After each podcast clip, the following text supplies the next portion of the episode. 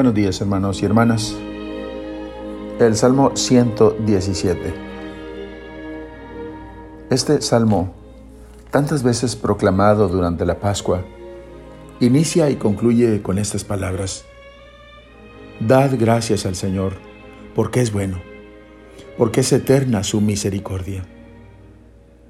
Son el primero y el último versículos, porque como dice San Agustín, de todo lo que se proclama en él, desde el principio hasta el fin. No hay cosa que pueda embelezar más que la alabanza a Dios y un eterno aleluya. El mismo San Agustín dice, decimos aleluya como consuelo de nuestro peregrinar, como nuestro viático. Y San Jerónimo afirma que durante los primeros siglos ese grito se había hecho tan habitual en Palestina que quienes araban los campos y trabajaban gritaban de tanto en tanto, aleluya. Y aquellos que conducían los barcos, cuando se aproximaban, decían, aleluya. Es decir, que ese grito, que surgía en medio de las acciones profanas, era una especie de ejaculatoria.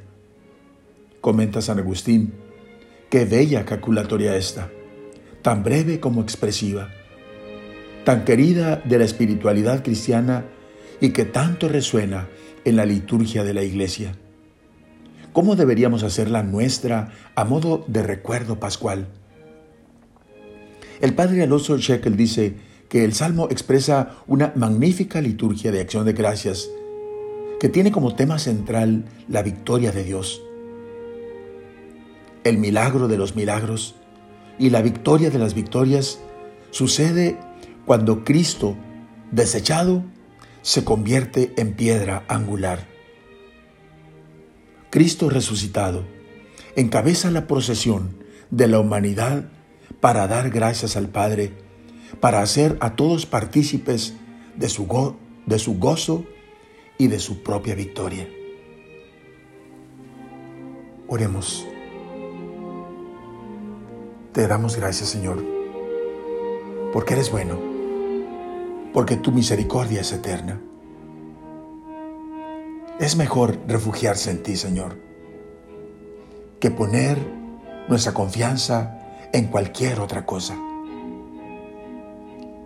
Por eso, Señor, te damos gracias, porque nos escuchaste y fuiste para nosotros la salvación. Gracias por Jesús resucitado, porque la piedra desechada es ahora la piedra angular.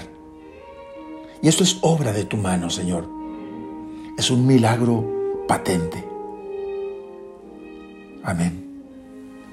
La bendición de Dios Todopoderoso, Padre, Hijo y Espíritu Santo, descienda sobre ustedes. Amén.